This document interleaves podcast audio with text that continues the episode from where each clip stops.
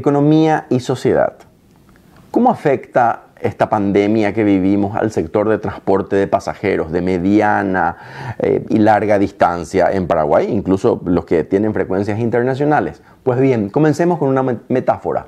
Si las rutas son las venas de la economía, la sangre está compuesta por el transporte, tanto de carga como el de pasajeros. Pero aquí analicemos solamente el de pasajeros, que debido a las limitaciones existentes por la pandemia, estos viajes no pueden realizarse o se redujeron al mínimo. Fechas claves como el Día de la Madre, como Semana Santa, han visto, que son momentos claves para estos sectores, han visto desplomarse la venta de pasajes y por lo tanto ha afectado directamente a la serie de empleos que genera este sector. Choferes, mecánicos, administrativos.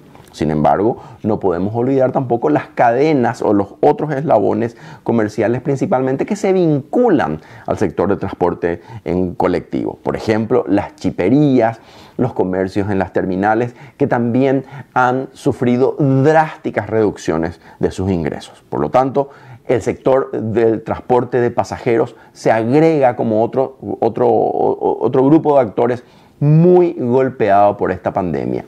También al igual que otros sectores, se precisan medidas urgentes, eh, creativas, para al menos mantener con vida a la sangre de la economía paraguaya, el transporte de pasajeros.